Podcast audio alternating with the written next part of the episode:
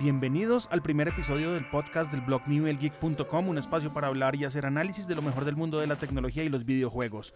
Mi nombre es Jairo Duque y me pueden encontrar en redes sociales como arroba Jairo Duque Music y les doy la bienvenida a este espacio de tecnología. Hoy arrancamos este primer episodio hablando del grande chino Huawei, pues durante el Mobile World Congress que se celebra en Barcelona, presentaron su modelo plegable bautizado como Mate X con la tecnología 5G integrada.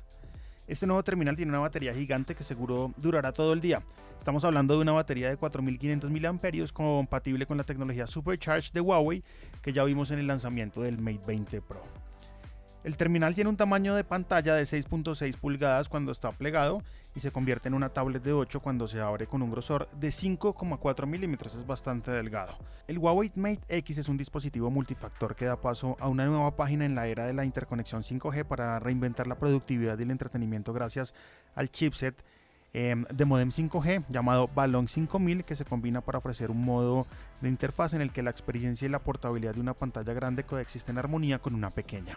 Dentro del delgado cuerpo de este smartphone se encuentran las cámaras Leica más recientes que soportan las funciones de imágenes más avanzadas hasta la fecha como ya hemos visto en diferentes modelos de Huawei.